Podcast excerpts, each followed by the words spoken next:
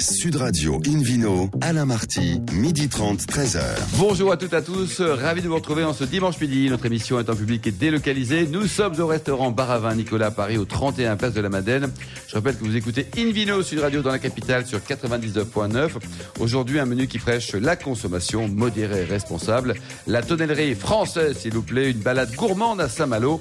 Le jambon ibérique signé ibergour.fr et l'appellation Côte de Bordeaux, Saint-Macaire. Le tout en compagnie d'Hélène Pio David Cobold et Philippe Orbach. Bonjour à tous les trois. Bonjour. Hélène, Bonjour. vous qui êtes notamment journaliste au magazine Régal, nous commençons par le Vino Quiz.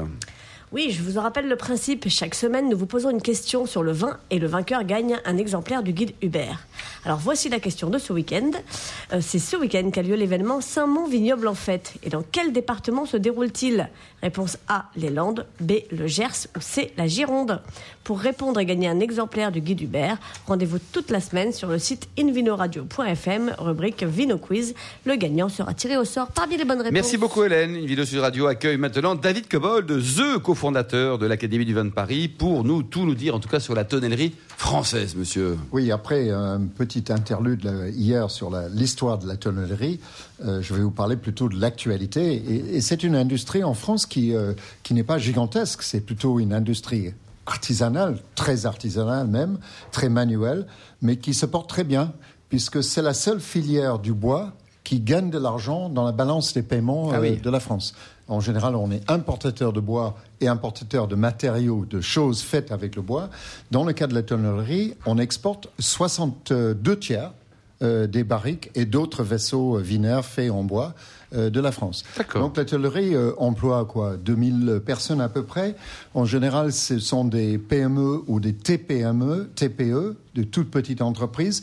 Euh, il y a une seule entreprise euh, importante qui emploie à peu près 300 personnes et qui est cotée en bourse. Mais sinon, c'est des petites entreprises. Alors ces entreprises sont situées où? Eh ben, C'est pas une scoop euh, dans les régions qui produisent du vin, hein, proximité oblige, ou des spiritueux, parce que la tonnerie française a été, je dirais, sauvée par le cognac. Le cognac, d'accord. Euh, lorsque les gens du vin, et notamment des grands vins de Bordeaux ou de Bourgogne, n'avaient pas d'argent dans les années 50, par exemple, eh ben, ils renouvelaient pas beaucoup leur parc de barriques, ils les rafistelaient. Euh, J'étais témoin de ça dans les années 70, quand j'étais menuisier ébéniste. Euh, et je posais des portes et des fenêtres dans un château bordelais et je bouffais à midi avec ma, ma gamelle, avec le gars qui rafistelait les tonneaux et qui entretenait en même temps les vignes. Euh, donc ça, c'est il y a quelques années. Maintenant, vous dînez au Château voilà. Mouton Rothschild en étant invité par tout le monde, quoi. hein. Euh, ben, non, si seulement c'était le cas. Mais bon, j'aime bien les petits vins, moi. Mm. Euh, Il n'y a pas de petits vins d'ailleurs. Il y a des vins à différents prix. Alors, les tonneaux sont faits en Charente, dans la région d'Aquitaine, dans la région de Bourgogne et un peu ailleurs. Mais voilà les trois zones de concentration. Euh, elles sont exportées. Les pays dominants sont les États-Unis, l'Espagne et l'Australie. Mais il y a 70 pays vers lesquels les tonneaux sont exportés. Donc, euh, euh, la tonnerie française a une très bonne réputation. Est également à la fois traditionnelle et moderne parce qu'elle elle arrive à rassembler les, les skills, j'appelle ça l'adresse de l'artisanat. Il y a beaucoup de me- meilleurs ouvriers de France dans la tonnerie, il y a beaucoup de compagnons du devoir de la Tour de France. Euh, c'est un métier qui exige une vraie, vraie adresse manuelle euh, et beaucoup d'expérience. Après, euh, je dirais que bon, sur le plan du chiffre pur, c'est 400 millions de- d'euros par an pour 600 000 fûts par an. D'accord, le chiffre d'affaires total Chiffre généré par cette de filière. l'ensemble des tonneries, En tous France. sont adhérents à une seule association qui les Il y regroupe. en a combien en France, d'ailleurs, vous dites? Euh, Il y en a, euh, je sais pas, à peu près euh, 50, 60 D'accord. tonnes- tonneries. Sur- l'ensemble du Oui, territoire. a- avec des, avec des tailles très variables. Alors, métier manuel, je l'ai dit, et c'est un métier qui est intéressant parce qu'à chaque bout de la chaîne qui part de la forêt jusqu'au vin fini, il y a une matière première qu'on peut qualifier de noble. Il y a le bois, qui est essentiellement du chêne. Ce ne fut pas, fut, pas de jeu de mots, euh, toujours le cas, puisque je me rappelle d'avoir lu les, les, les, mémoires de Thomas Jefferson lorsqu'il arriva sur le port de la Lune à Bordeaux euh, à la fin du XVIIIe siècle. Il parle de piles de planches de- d'ormeaux euh, faites pour fabriquer des tonneaux. Mais l'ormeau, il n'y en a plus. Aujourd'hui, c'est le chêne.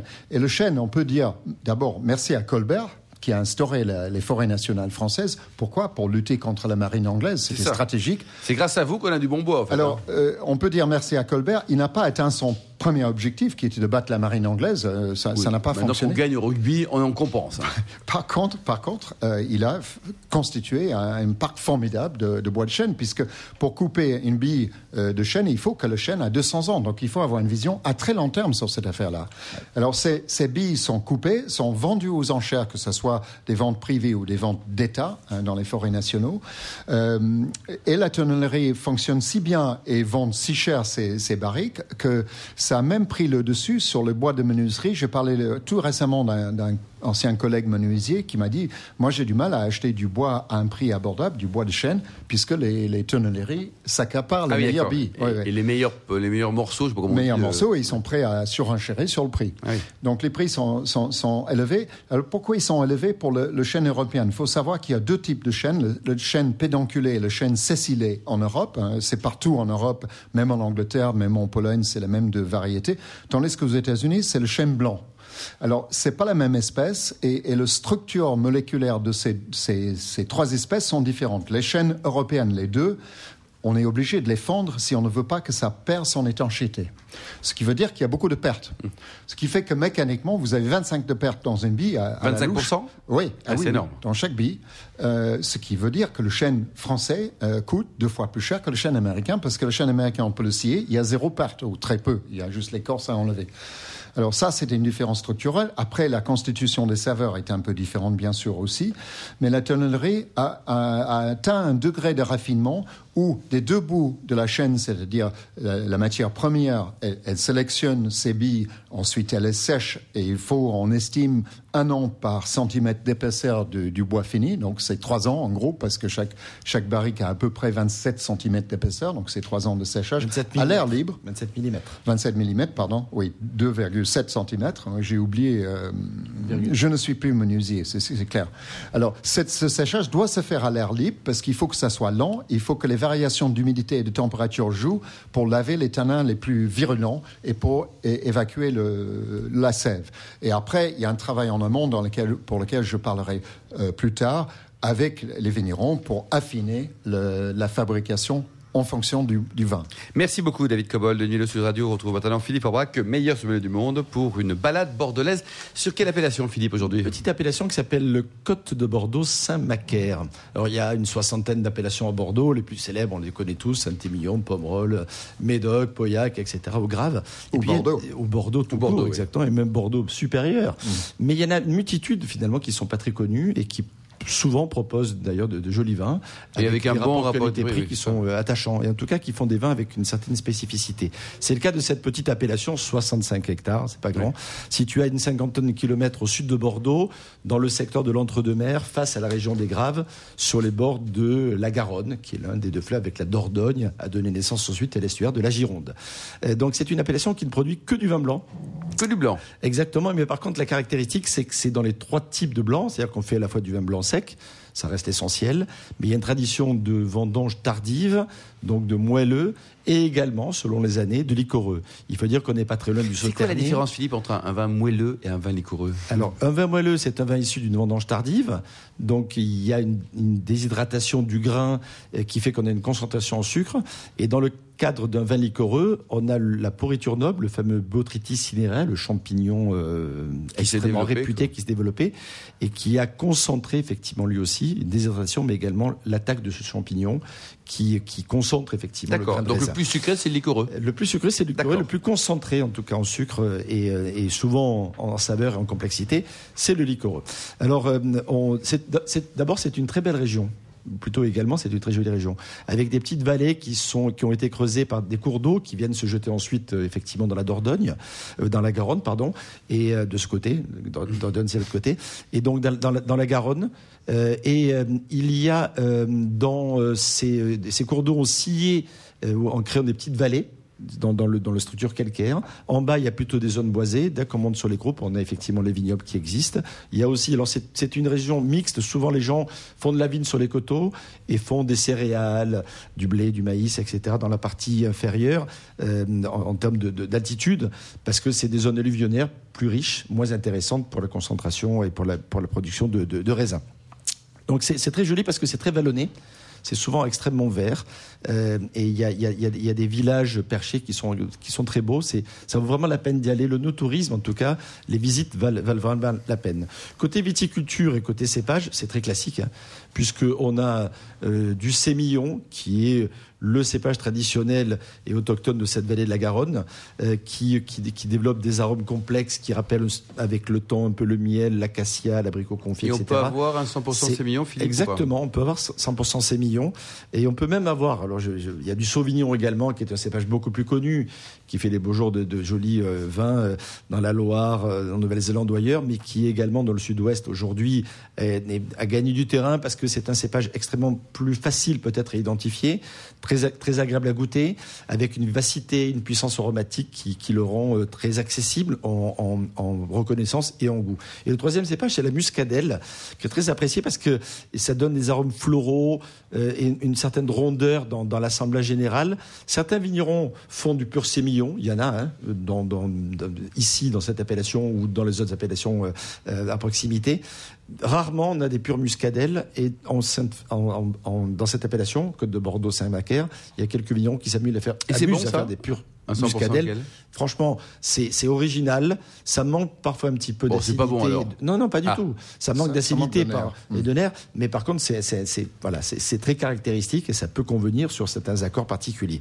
Donc voilà, l'intéressant, c'est d'avoir ces trois ces trois types de vins extrêmement distincts. Côté vigneron euh, et côté goût, euh, le château Bouillereau, qui est un domaine viticole ancien. Euh, plusieurs générations de, de, vignerons. Ils sont assez euh, euh, pertinents, notamment dans, dans, les, dans, dans, la partie vin, des vins blancs secs, Sec. hein, issus de sémillons pour l'essentiel. Le château de, de Cap, euh, qui lui a investi pas mal ces dernières années dans une cuverie qui fait qu'on a plutôt tendance à faire des vins un peu plus aromatiques, dans lequel le Sauvignon a tendance à jouer le premier rôle sur un certain nombre de cuvées. Le château de Damis, qui est un qui est un, qui est, qui est un, un vignoble relativement traditionnel. Euh, le château Fayard, qui fait partie un peu des références de l'appellation. Il faut dire que le producteur, Jacques-Charles de Musset, que l'on salue, que l'on salue, qui est qui est le, le, le, le descendant d'un grand auteur français, Alfred, Alfred, Alfred de Musset, effectivement s'occupe de ce domaine depuis 1994 avec une très jolie régularité. Combien ça coûte Il en fait général des vins. Alors, selon les cuvées, c'est entre 15 et 30 euros. Un château à citer pour terminer, le château Ponté Bel Air également, qui fait vraiment des, des vins particulièrement gastronomiques. Merci beaucoup Philippe Aubrac. Dans quelques instants, cap sur le meilleur du jambon ibérique avec ibergour.fr. Sud Radio Invino, Alain Marty, midi 30, 13h. Retour au restaurant Bar à Vin Nicolas à Paris, au 31 Place de la Madeleine, pour cette émission en public et délocalisée. Nous retrouvons Mélanie Degois de ibergour.fr qui va tout nous dire sur le meilleur des jambons ibériques. Bonjour Mélanie. Bonjour. Alors racontez-nous. Cette société, elle vend du jambon, elle est jeune sur Internet, ça fait 11 ans. En revanche, le grand-père du fondateur était depuis très longtemps un expert mondial en jambon espagnol. Oui, alors euh, bon, il était surtout producteur. Il produisait donc du jambon, euh, comme produisaient beaucoup, beaucoup, beaucoup de gens dans Castille et dans tout le sud de l'Espagne. Et donc c'est le là que son petit-fils Miguel a eu l'idée avec un ami à lui qui est informaticien, parce que comme nous sommes un site internet, c'était quand même important qu'il y ait un bon technicien derrière, parce que bon, comme on sait aujourd'hui, il faut un bon technicien pour faire un site internet de vente. Et ils ont décidé de s'associer. Donc qu'est-ce qu'ils font? Eh bien, ils sélectionnent des jambons de producteurs Donc ils n'ont pas un élevage à eux, il n'y a pas des, y a Non. pas des cochons euh, Non, à eux. ils n'ont pas d'élevage. Le grand-père, le pauvre, il n'est plus là. Bon, ils font toujours la, la matanza del cerdo. Là. Il tue le jambon chaque année, il va dans son village avec toutes euh, les amis, la Mais famille. pas tout ça. d'élevage professionnel, quoi. Mais lui, il en. Rappelez-nous, Mélanie, il y a trois grandes catégories, pour que les auditeurs comprennent, de jambon Oui. espagnol. Alors, on résume. Hein. Trois catégories. Le bellota, qui est le haut de gamme que vous connaissez tous, Et ça, ça veut dire gland. qui est fait avec la race pure ibérique et qui a pour manger uniquement du gland et aussi de l'herbe, évidemment. Oui. Après, vous avez le jambon ibérique, qui lui n'est pas forcément élevé avec et qui n'a pas l'alimentation uniquement de gland, qui peut avoir une alimentation de fourrage uniquement, mais qui reste la race 100% ibérique. Et puis après, vous avez le serrano, qui là n'est plus du tout la race ibérique, c'est la race du roc pour la majorité, qui a des pattes blanches et non pas des pattes noires comme l'ibérique, et qui est la très très très très très grande majorité des jambons, mais qui n'est pas cette chair, ce goût, cet arôme qui est ibérique, qui ne se trouve qu'en Espagne. D'accord. Donc pas suppose cette qu'il y a une incidence ailleurs. sur le prix suivant la catégorie du jambon, c'est ça? Alors évidemment, déjà la race ibérique est une race tellement plus noble et beaucoup plus euh, rare que déjà son prix est plus élevé. Mais il faut bien comprendre que le Beyota, qui est haut de gamme, est assez cher, quoique quand on sait ce que c'est, euh, quand c'est bon, euh, on peut payer n'importe quel prix. Mais il y a après tous les autres ibériques qui vont s'appeler par exemple el cebo, qui est élevé au fourrage au grain et donc d'une façon tout à fait euh, Naturelle, qui va coûter mais beaucoup moins cher. Eh oui. Et vous pouvez vous l'acheter un prix, un jambon d'exception à un prix tout à fait correct. Par exemple, livré à Toulouse, par exemple. Livré à Toulouse ou à Paris. Ah ben moi alors je vous conseille quoi? Je vous conseille d'acheter par exemple pour avoir un prix raisonnable. Toulouse ou Paris c'est pareil. On n'a pas les tillas, c'est-à-dire les jambes, les, les- les deux pattes de devant et non pas le jambon, les pattes Vous arrière. suivez Philippe Orbach Oui, vous suivez. Alors, oui. Les deux pattes de devant, euh, la paletilla qui va être beaucoup plus fine, 4 kilos, idéale pour deux personnes, voire pour une soirée de 20 personnes. Iberica de Bellota, entier, que vous allez découper vous-même avec les copains et tout. 174, 180 Tout compris, euros, livré, tout quoi. compris. Et si on va pas s'embêter à le découper, vous avez une formule avec Ouais. euh, déjà pré-découpé? Alors bien sûr, on le livre désossé ou en tranches. Et, euh, Vous livrez pas le cochon Il faudrait y penser, Mélanie. Alors, euh, livrer le cochon, là, je pense qu'il y en aurait beaucoup qui seraient très déçus parce Oui. que bon, euh, faut quand même s'en occuper. Il faut quand même s'en occuper. Oui, il faut être gentil. Bon, alors, Oui. racontez-nous donc, euh, Faut chanter 100% aussi. Internet, c'est un choix. C'est un choix de distribution. 100% Internet, c'est un choix de distribution pour deux raisons. Parce qu'aujourd'hui, pour obtenir un vrai produit espagnol chez vous en France, vous faites comment?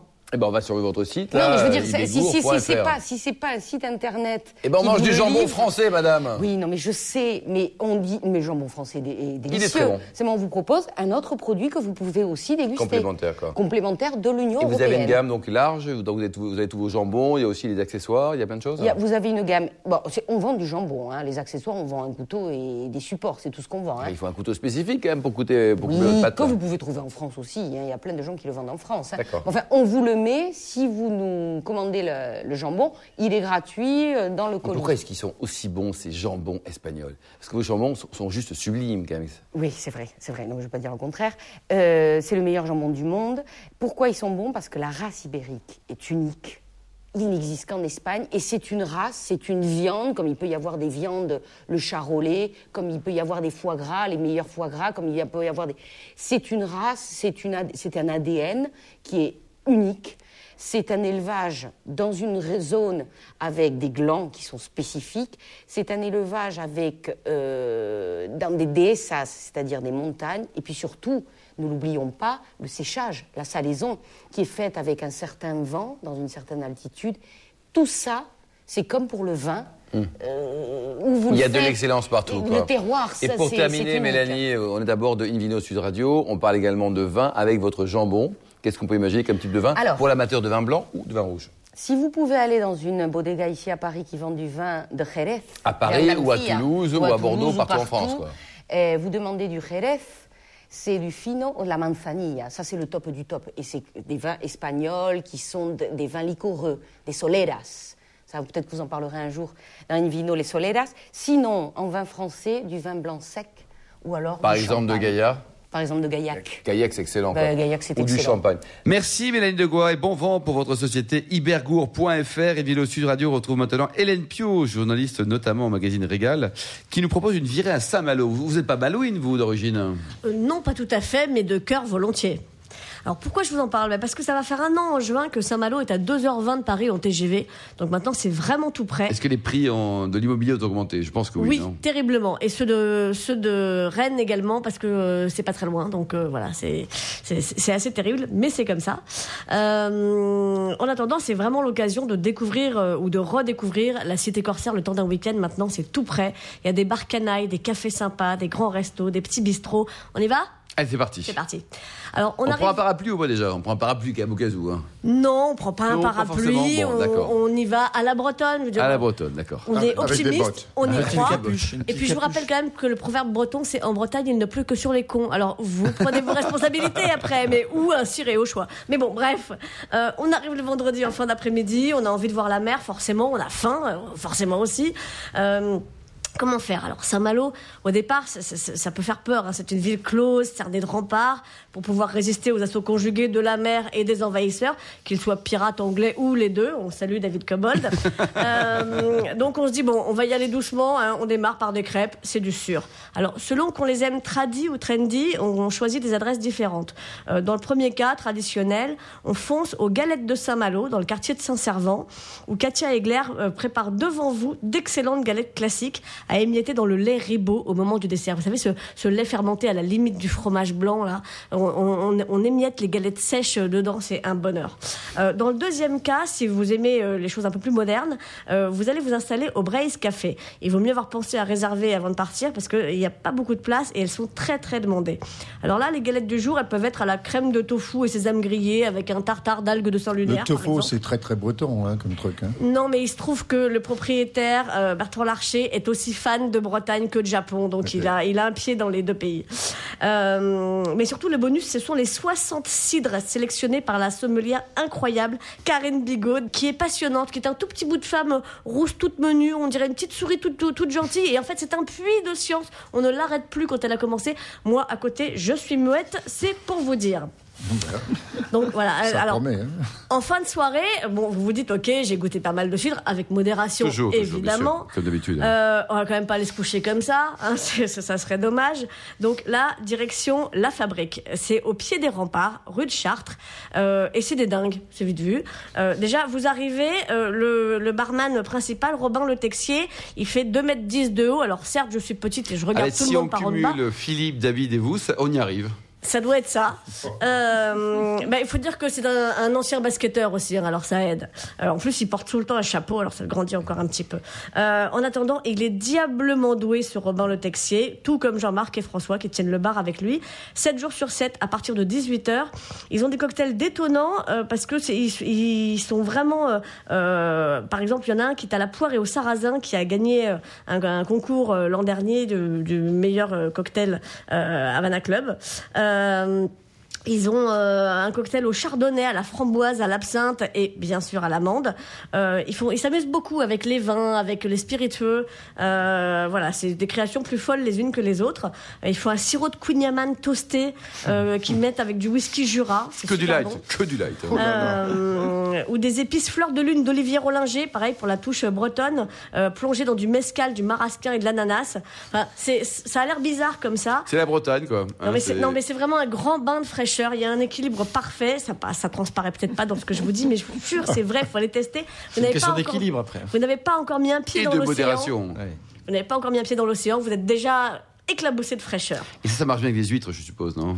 Parfait. Alors sans doute, mais à minuit et demi, j'ai pas essayé. Et avec les piments Sûrement également, mais là, il faut écouter Philippe Forbrac. Vous allez vous coucher parce qu'il est temps quand même. Et le samedi matin, vous vous réveiller. Allez, petite virée sur le port. Les pêcheurs de coquilles Saint-Jacques en plongée, en scaphandre, euh, ce qui est assez euh, étonnant à voir. Ils sont pas nombreux en France euh, à aller chercher les Saint-Jacques en scaphandre. Il y en a à Saint-Malo. vous faites un petit tour à la criée et puis c'est déjà l'heure de l'apéro. Donc vous allez le prendre vous, vous notez, hein, au café du coin d'en bas de la rue, du bout de la ville d'en face du port. Ça, c'est le nom, ça. C'est ça. Vous me le répétez? Non, vous n'y arriverez pas. Alors, j'ai une bonne nouvelle pour vous. Ça s'appelle aussi la Java. C'est mieux ça. Ça va vous simplifier grandement la vie. Euh, pourquoi il faut aller boire un café là ou un, café, l'apéro, ce que vous voulez à cette heure-là de la matinée euh, C'est parce que d'abord les cocktails sont très bien faits. Si c'est déjà pour vous l'heure de l'apéro, les meilleurs mojitos de la ville sont faits par Céline, jeune femme pétillante derrière le bar. Euh, et puis la déco est incroyable. Gardez du temps au moins pour ça, parce que c'est un cafarnaum. Le propriétaire est complètement dingue. Les toilettes, on y va en, en passant par un ascenseur des années 30 il n'y euh, a pas de tabouret au bar, il y a des balançoires. Tout est complètement dingue. Où que vous posiez votre regard, euh, il se passe des trucs euh, un peu, un peu fous. Et ça donne vraiment très, très, très envie d'y aller. Alors ensuite, bah, ça, nous a donné faim. Là, vous allez au bistrot du Rocher. Alors là, c'est l'adresse que tous les touristes devraient connaître avant de s'engouffrer dans les attrapes gogo qui les accueillent au pied des remparts.